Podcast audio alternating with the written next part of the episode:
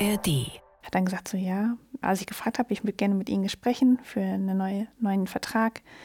Ja, machen Sie sich mal Gedanken über Familienplanung. Und das war in dem Kontext irgendwie total überraschend, weil natürlich mache mach ich mir da mal Gedanken drüber, aber nicht, wenn ich frage, dass ich gerne einen neuen Vertrag möchte und dass ich arbeiten möchte. Da geht mir wirklich gleich das Klappmesser in der Hose auf. Wirklich, es sollte sich doch eigentlich rumgesprochen haben, dass es nicht nur unhöflich ist, sondern absolut verboten, Frauen, Menschen im Jobkontext nach ihrer Familienplanung zu fragen. Trotzdem passiert es täglich. Zum Beispiel Lina, die ihr heute kennenlernt. Die Alltagsfeministinnen. Der Podcast für mehr Gleichberechtigung. Von RBB Kultur. Herzlich willkommen, hier sind eure Alltagsfeministinnen. Ich bin Sonja Koppitz und begrüße euch zu einer besonderen Folge. Mhm. Es ist nämlich das letzte Coaching dieser Staffel. Also wir haben nächste ähm, Woche noch eine Sonderfolge für euch in petto mit der Autorin Susanne Mirau. Aber diese Folge heute ist ja vorerst das letzte Coaching bei dir, meiner Kollegin Johanna Fröhlich-Zapata. Wie fühlst du dich dabei? Richtig gut. Also ich, ich liebe ja unseren Podcast und ich bin ganz gespannt auf die Fälle, die uns jetzt erreichen, hoffentlich, um dann in die dritte Staffel zu gehen. Also heute geht es erstmal um Karriere und das Thema Kinder oder nicht Kinder, um das Zusammenspiel eben von Familien- und Jobplanung und welche Rechte Eltern dabei haben. Was können wir heute sonst noch lernen? Wie man erstmal für sich selbst ganz selbstermächtigt den Kinderwunsch klärt. Also will ich überhaupt ein Kind? Kommt der Wunsch von mir oder von außen? Es ist nämlich nicht der Normalfall, dass Frauen den Kinderwunsch haben. Trotzdem werden kinderlose Frauen im Gegensatz zu kinderlosen Männern viel stärker kommentiert und angefeindet. Mhm. Ich muss da direkt an diesen Bildkolumnisten denken, Franz Josef Wagner, der zum Frauentag 2019 war das geschrieben hat, für mich ist eine Frau eine Mutter. Also genau darum geht es nicht, was so ein Herr Wagner denkt oder will. Wir lernen heute, wie man für sich selbst rausfindet, ob du ein Kind willst oder nicht. Mhm. Das ist nämlich ein Thema, das viele von euch mhm. beschäftigt, unter anderem auch unsere Hörerin Nora. Was braucht es eigentlich so für den Entschluss, Kinder zu bekommen? Also es sind, ich merke so richtig, dass da zwei Herzen in meiner Brust schlagen und irgendwo da schon ein Kinderwunsch ist. Ja, und irgendwo auch so die Sorge, was passiert dann mit mir als Frau in der Gesellschaft, mit meinen Aktivitäten, meinem Beruf. Ja, wie, wie entscheidet man sowas? Ich bin da auch total neugierig. Wie geht es anderen Frauen damit? Bei mir war es ja so, ich wollte immer Kinder, jetzt bin ich aber doch froh, keine zu haben. Wie war denn mhm. das bei dir? Also war, war dir immer klar, dass du ein Kind haben willst? Und inwiefern das dann, dann auch dein Leben verändern mhm. wird? Ich habe eine Tochter, genau. Und ich dachte immer, dass ich ein Kind will. Ich dachte das immer. Mhm. Dann wurde ich Feministin und wollte mich fragen, will ich wirklich ein Kind oder denke ich nur, ich würde eins wollen? Also ist es dieses patriarchale Implantat und die Erwartung von außen, die ich mir zu eigen gemacht habe? Von Herrn Wagner? Ich habe mich ganz intensiv auseinandergesetzt und eine ganz bewusste Entscheidung getroffen und, und habe mich dank der Arbeit als feministische Therapeutin dann sehenden Auges, weil mhm. ich habe ja Frauen, die äh, wirklich sehr erschöpft dann mit dieser Kindersituation auch konfrontiert sind, mit diesen Rahmenbedingungen, habe mich sehenden Auges für das Kind entschieden, fast um mir zu beweisen, dass es auch feministisch gehen muss, ein bisschen mhm. wie um mein Konzept auf die Probe zu stellen. Kommen wir zum heutigen Coaching. Also Lina haben wir eben schon einmal kurz gehört, ganz am Anfang. Wer ist Lina? Lina ist 31 Jahre alt und arbeitet auf einer befristeten Teilzeitstelle in einer Uniklinik, was ihr totaler Traumjob ist. Sie liebt's. Und sie möchte im Coaching klären, ob sie jetzt, sie hat gerade geheiratet, mit ihrem Freund ein Kind bekommen soll. Und der Freund, der ist dabei, mhm. der sitzt auch mit uns in der Beratungspraxis, aber wir hören ihn nicht, weil er nicht angeschlossen ist ans Mikro und es auch nicht wollte, aber er ist dabei. Er wird nichts sagen, okay. aber er ist dabei.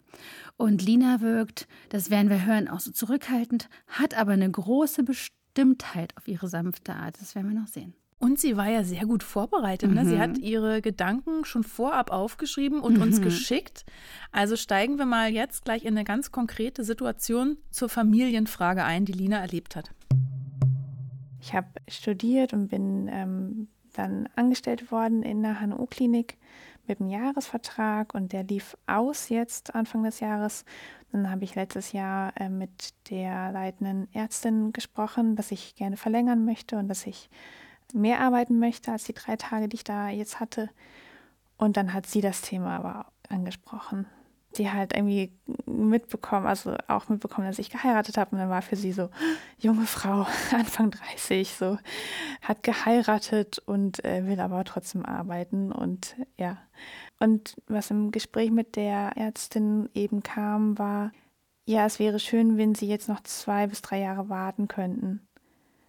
Mit dem Nachsatz, naja, man weiß ja nie, was, also manchmal nimmt das Leben ja andere Wege, so. Aber das macht auch so einen Druck dann gleichzeitig. So, das darf jetzt auch nicht passieren. Mhm. Das darf jetzt auch nicht passieren, mhm. darf aber auch gar nicht Thema sein. Und da sind wir direkt beim Kern, also Familienplanung und Arbeitsrecht. Ich sage es gerne immer und immer wieder wie so eine Gebetsmühle, liebe ArbeitgeberInnen. Schwangerschaft darf im Vorstellungsgespräch nicht abgefragt werden. Wird die Frage trotzdem gestellt, darf die Bewerberin sogar lügen. Dazu gibt es ein Urteil vom Bundesarbeitsgericht. Also auch wenn man weiß, dass man schwanger ist, darf man das verneinen. Und genauso unzulässig sind Fragen nach Kinderwunsch, ne? also der Familienplanung Planung, wie wir es jetzt eben gehört haben, Heiratsplänen, Religionszugehörigkeit, Krankheiten, darf alles nicht gefragt genau, werden. Genau, das soll nämlich vor Diskriminierung schützen.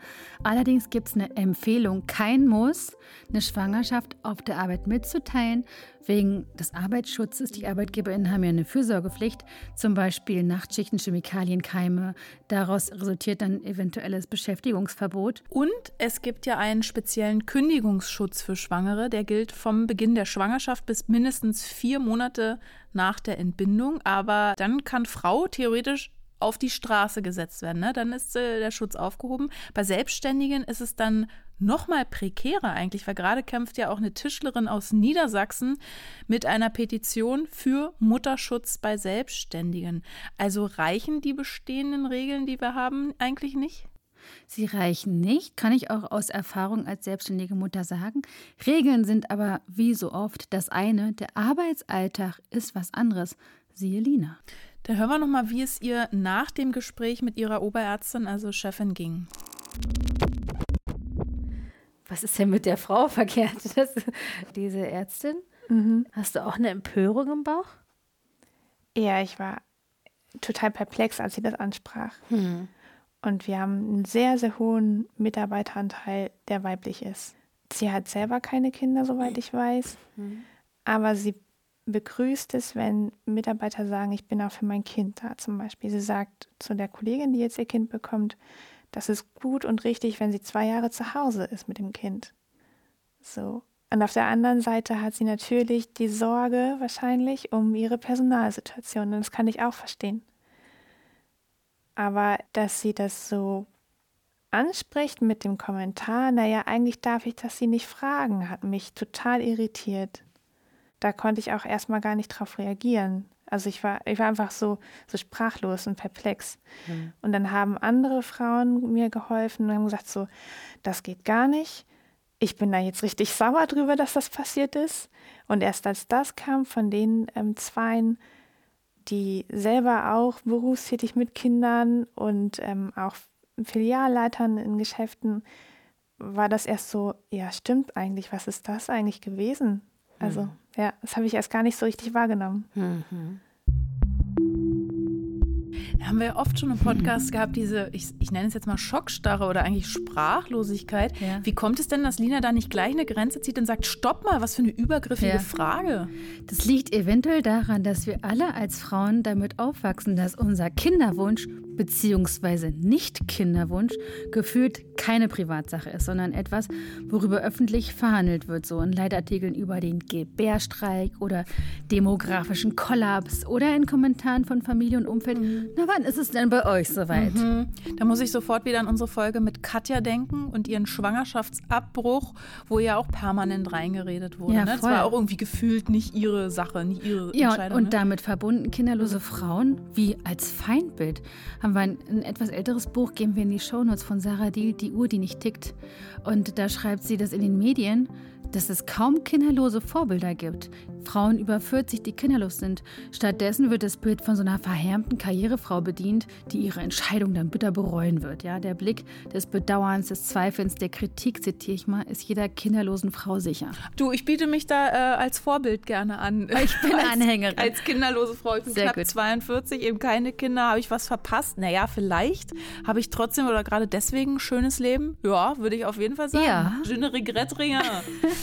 Und um das nochmal aufzunehmen, dieses Stichwort Bedauern oder Zweifel, auch Ü40 bekommt Frau ja noch schlaue Ratschläge, ähm, wie unsere Hörerin Petra uns in ihrer Sprachnachricht erzählt. Das ist so ein komisches Thema. Und als ich die 40 überschritten habe, habe ich innerlich so ein bisschen gejubelt, weil ich gedacht habe, ja super, eigentlich ist das Thema Kinderkriegen ähm, kein Thema mehr für mich. Also war für mich sowieso nie ein Thema aber ich werde darauf dann nicht mehr angesprochen. Aber ich kann nur eins sagen, ich bin jetzt mittlerweile 45 und ähm, ich erlebe tatsächlich immer noch, ja, da gibt es ja jetzt bestimmte Möglichkeiten, dass man auch als reifere Frau dann doch noch an ein Kind kommen kann. Also wir freiwillig kinderlosen Frauen haben offenbar keine Lobby. Das fängt ja schon beim Wort kinderlos an. Das klingt irgendwie gleich defizitär, also so, so nach einem, da fehlt irgendwas. Können wir uns eigentlich was von der kanadischen Initiative No Kidding abgucken? Weil zur Entstigmatisierung sagen die nicht childless, also kinderlos, sondern kinderfrei. Aber auch Frauen, die ungewollt kinderlos sind, müssen wegen der K-Frage ja auch einen Spießrutenlauf hinlegen. Also willst du Kinder? Wann ist es denn? Das ist schon angesprochen. Wann ist es denn bei euch soweit? Klappt es nicht? Auch voll blöd. Ja, viele Menschen, die sich Kinder wünschen und keine bekommen können, zum Beispiel wegen Endometriose, vorzeitigen Wechseljahren, Zyklusstörung oder Unfruchtbarkeit, ja. Es gibt einen ganz großen Leidensdruck. Ungewollte Kinderlosigkeit betrifft laut einer Studie des Bundesfamilienministeriums ungefähr ein Viertel aller Frauen und Männer zwischen 20 und 50 in Deutschland. Es sind mehr als eine Million Paare, deren Kinderwunsch sich bisher nicht erfüllt hat. Aber da ist dann Kinderkriegen doch wieder Privatsache, wenn man sich das genauer anguckt, nämlich wenn es um die Kosten geht. Also künstliche Befruchtung mhm. in vitro ne, im Reagenzglas kostet pro Behandlungszyklus mehrere tausend Euro und Krankenkassen übernehmen die Hälfte davon, aber nur bei verheirateten Paaren. Und außerdem gibt es unter bestimmten Voraussetzungen einen Zuschuss vom Bund bzw. einzelnen Bundesländern, aber eben nur für vier Versuche. Es bleibt dann ein Eigenanteil, den sich vor allem Menschen mit geringem Einkommen unter Umständen nicht leisten können. Ich persönlich kenne Frauen, die sagen immer so viel, unsere Kinder haben so viel gekostet wie ein Kleinwagen. Ich würde total gerne an der Stelle mal einen Aufruf machen für die dritte Staffel, die uns bevorsteht nach der Sommerpause. Wenn du ein Thema künstliche Befruchtung, vielleicht Endometriose und damit verbundene Kinderlosigkeit ungewollt oder vorzeitige Wechseljahre, Zyklusstörung, Unfruchtbarkeit, wenn da eine, die gerade zuhört, das Gefühl hat, oh, ich möchte es im Coaching angucken, mhm. damit wir beide hier, Sonja und ich, das gesamtgesellschaftlich einbetten können im Podcast, sei willkommen. Schreib uns eine E-Mail. Die äh, alltagsfeministinnen.rbb-online.de. Aber an dieser Stelle zurück zu Lina und der K-Frage, der Kinderfrage. Willst du ein Kind? Das äh, wird sie nicht nur im Job, sondern auch im privaten Umfeld gefragt. Als junge Frau ist man immer auch immer in diesem Spannungsfeld mit, man muss irgendwie so ein bisschen beruflich vorankommen und, und die Rentenkasse einzahlen und äh, und ich habe auch Spaß an meinem Beruf und ich möchte da auch gerne weiterkommen und mehr lernen und mich auch mehr einbringen. Mhm. Und auf der anderen Seite aber auch irgendwie, blöd gesagt, immer die biologische tickende Uhr. Ne? So ab 35 ist man. 31. Ich bin 31, genau. Ist man dann gleich die Risikoschwangere und äh, dann steigen sämtliche bösen Raten an und, und dieses Spannungsfeld dazwischen auszuloten, beides zu wollen. So. Also mhm und das auch beidem gerecht zu werden. Ne? Und ja, oder es auch nicht zu wollen. Das wäre ja auch in Ordnung, aber es ist irgendwie auch eine schwierige Vorstellung. Mhm. Wie viel davon ist eigentlich Erfindung oder aufge. Hm, wie soll ich sagen? Ich habe nur so ein Bild gerade vor Augen, wie so von oben drauf gelegt. Ich wollte immer gerne eine Familie haben, aber natürlich macht das Umfeld momentan nicht Druck, aber mein Freundeskreis haben alle Kinder. Mhm. Der engere Freundeskreis haben alle Kinder zwischen ein und drei. Und ich genieße die Zeit mit den Kindern dort dann, wenn ich sie sehe. Selten, aber ich sehe sie hin und wieder. Aber natürlich fragen auch die Kleinen dann schon. Also eine hat ihre Bauchphase. Bist du auch eine Mama? Hast du auch ein Baby im Bauch? Aber natürlich ist das einmal eine Frage, ne? Und Kinder sprechen das aus. Also erst die Chefin, dann noch die Krabbelkinder der Freundinnen. Also es ist ja kein Wunder, dass sich Lina da unter Druck fühlt. Sie hat das äh, Gefühl, sie muss sich entscheiden, habe ich jetzt einen Kinderwunsch oder nicht. Vielleicht können wir mal eine kleine Liste machen, Pro- und Kontraliste. Es gibt ja in unserer Gesellschaft einige gute Gründe, um sich gegen Kind zu entscheiden. Mir fallen spontan drei ein, also Freiheit, Unabhängigkeit.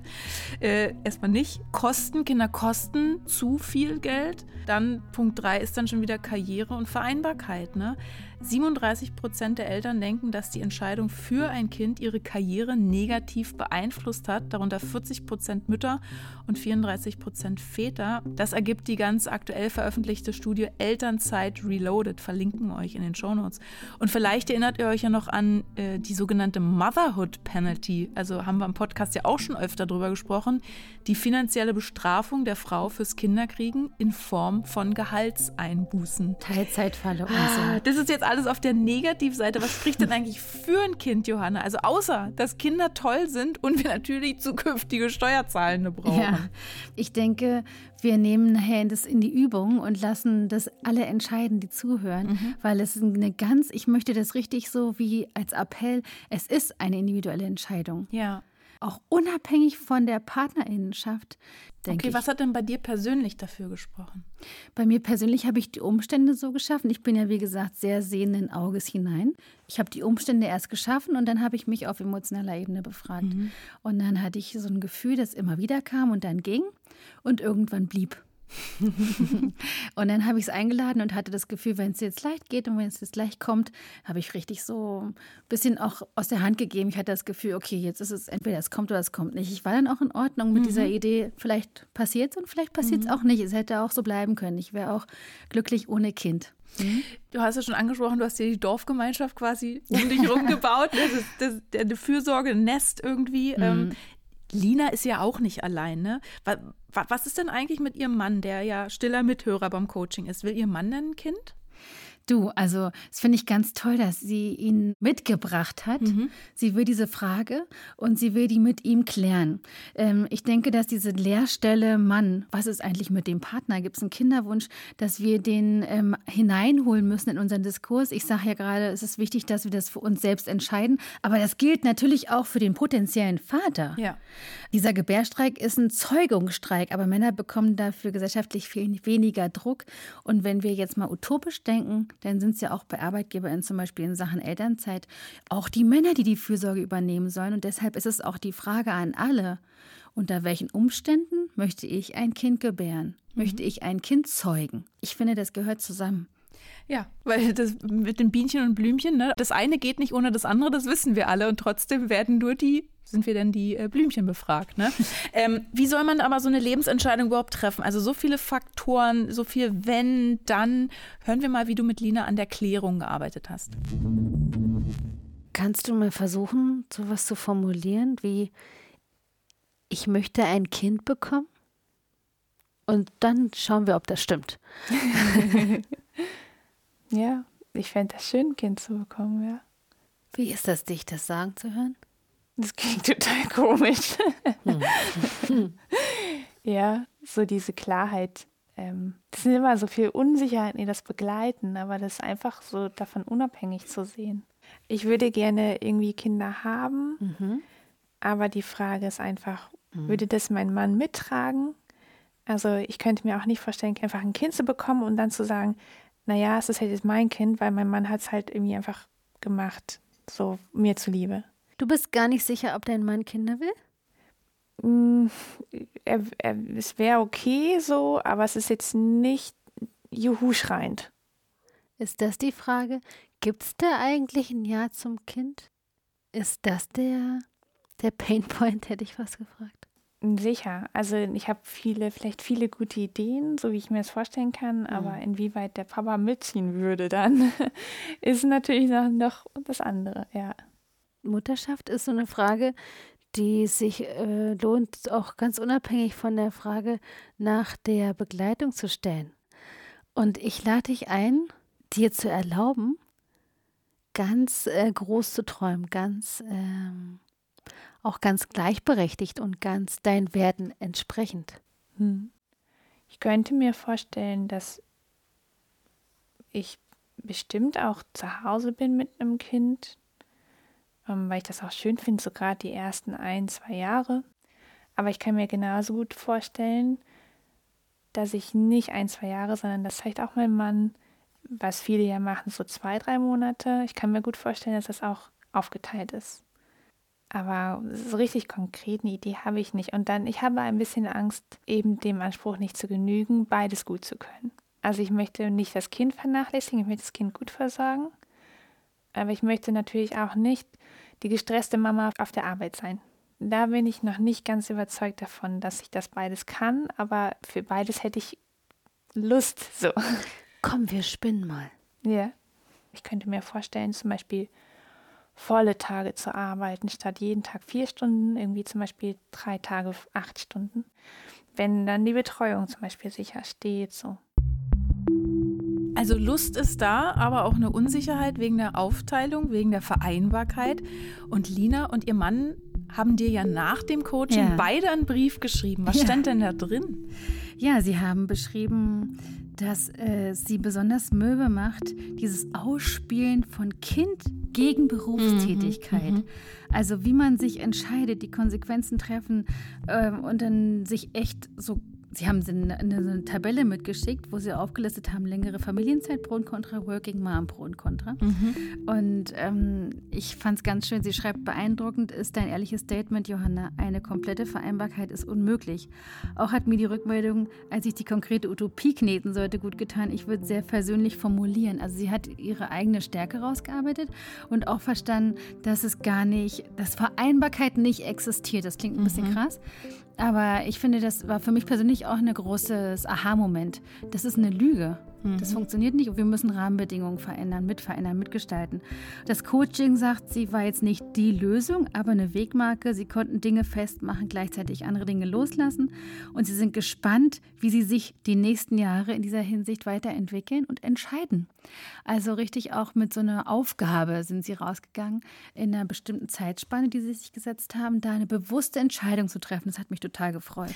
Apropos bewusste Entscheidung, weil diese Vereinbarkeit, die können wir jetzt hier oder oder du im Coaching nicht lösen. Ne? Dass es nicht möglich, dass es nicht keine hundertprozentige Vereinbarkeit gibt.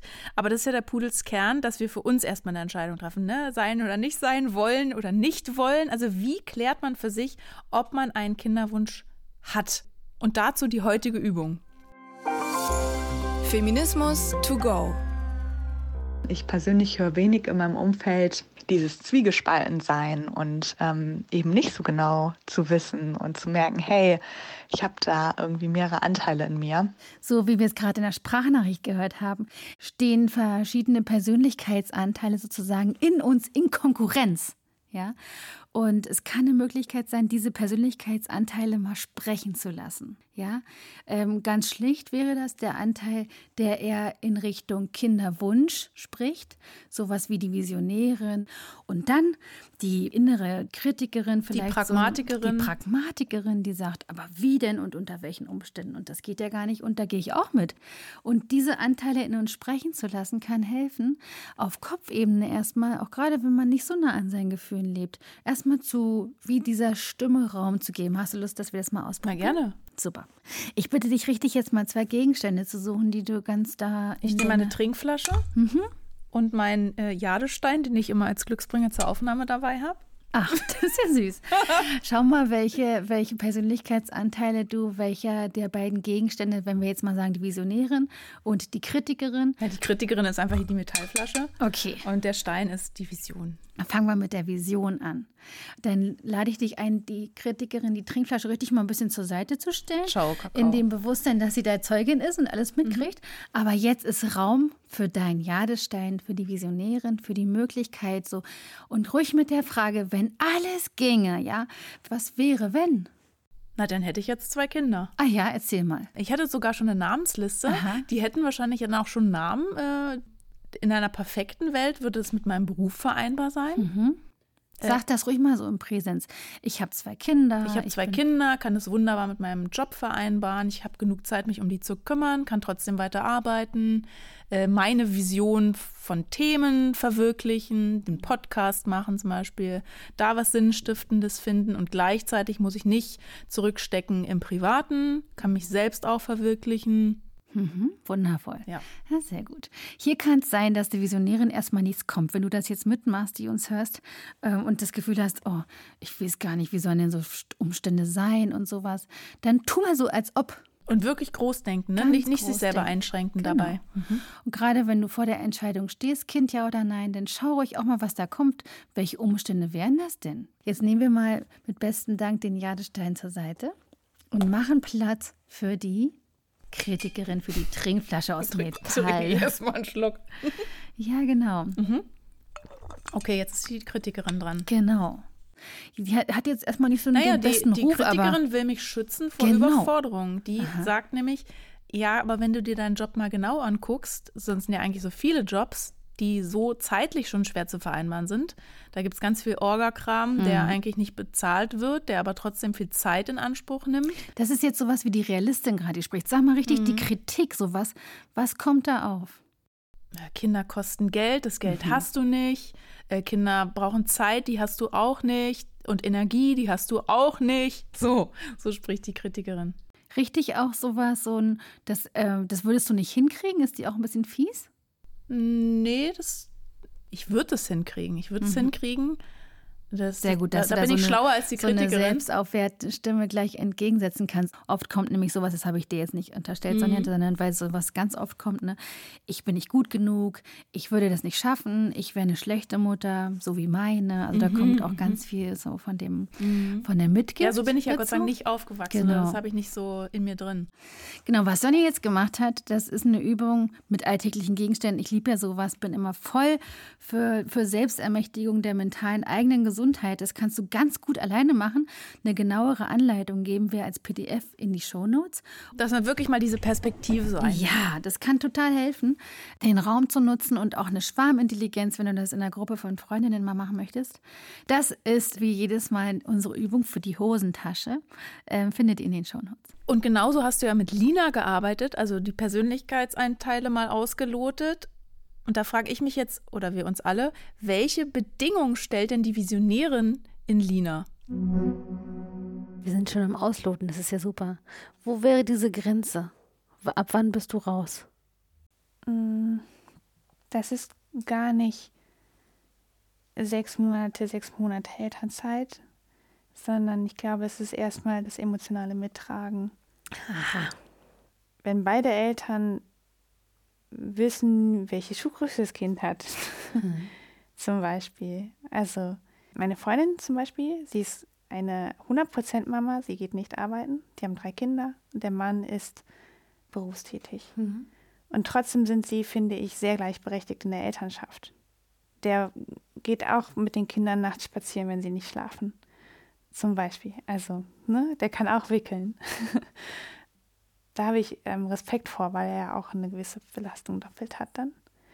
Und das wäre zum Beispiel, wo ich sage, selbst wenn wir es nicht schaffen, alles gleichberechtigt zu machen, auch wenn ich es toll finde, setze ich immer noch voraus, dass es ein, ein gleichberechtigtes mentales Mittragen ist. Schau mal rüber. Drunter mache ich es nicht. Ja, so muss es sein. Und dann den Rest, glaube ich, kann man immer irgendwie miteinander, sag ich, verhandeln, vielleicht, auch wenn ich irgendwo eine Wunschutopie habe. Ja. Ich habe den Eindruck, dass du im Grunde eine sehr klare Vorstellung hast von dem, noch nicht mal ganz in, in vielen bunten Farben, aber dass du eine, eine gleichberechtigte Elternschaft leben willst. Das hast du so klar, ne? Ja. Was wäre so ein bisschen deine Bedingung oder dein, diese, dieser Aspekt gleichberechtigte Partnerschaft, wie würde sich das für dich, vielleicht kannst du das damit einflechten, dann weiß er, worauf er sich einlässt. Ja, dass ich das schön finde, wenn, wenn wir beide das ähm, zusammen angehen und dass wir beide auch in dem Fall dann zusammen Eltern sind. Und dass jeder Eltern ist, aber vielleicht auch sein Hobby hat oder seinen Beruf.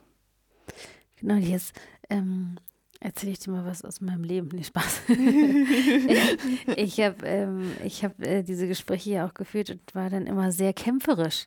Mhm. Und mir ist das, was du gerade sagst, in dieser ganz freundlichen Freundlichkeit ganz neu.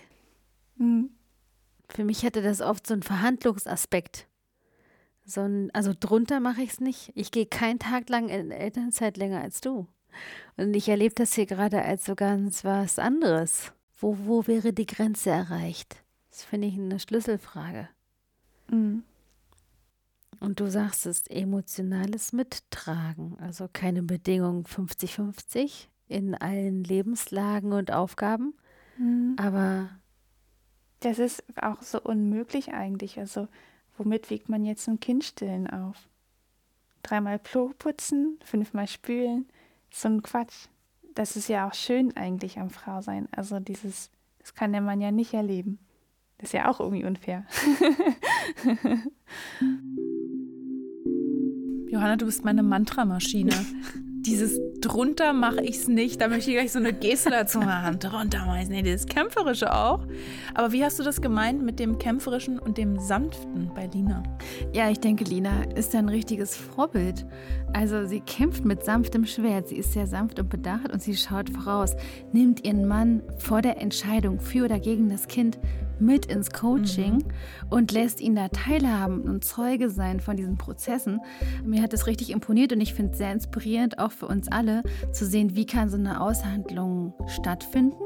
Mhm. Und dieses einladend sanftmütige, denke ich, ist eine tolle Voraussetzung und hat wirklich auch, ich habe ihn erlebt, offenen Ohrs da, diesen mhm. Mann. Mhm.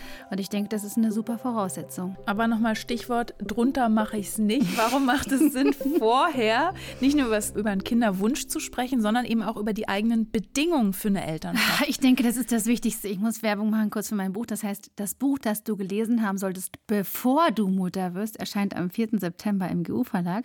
Es ist wie so ein Zwischenfazit, das ich ziehe. Es ist unser Job, Umstände zu schaffen, ähm, um im Sinne der Prävention in bestimmte Fallen nicht zu laufen, weil wir haben absolut kein Erkenntnisproblem. Das kennen wir ja aus den Studien und das haben wir schon so oft benannt, aber zu sehen, okay, wie kann ich das umschiffen und welche Möglichkeiten haben wir, um vor Geburt des mhm. Kindes schon mal festzustellen. Ich werde mal konkret einen Erwerbs- und Kehrarbeitszeitplan aufzustellen, Bedingungen, die ganz konkret sind, auch finanziell.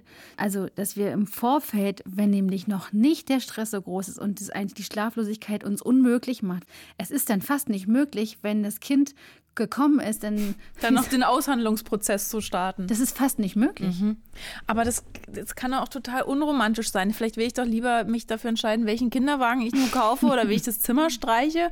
Jetzt muss ich mich mit, mit einem Plan da ans Kinderkriegen ransetzen. Ist es nicht schöner, wenn es einfach so passiert und man nicht sagt, jetzt ist ein guter Zeitpunkt, jetzt ein schlechter Zeitpunkt, die Geburt für einen Sommerplan, damit das Kind danach nee. der Eltern.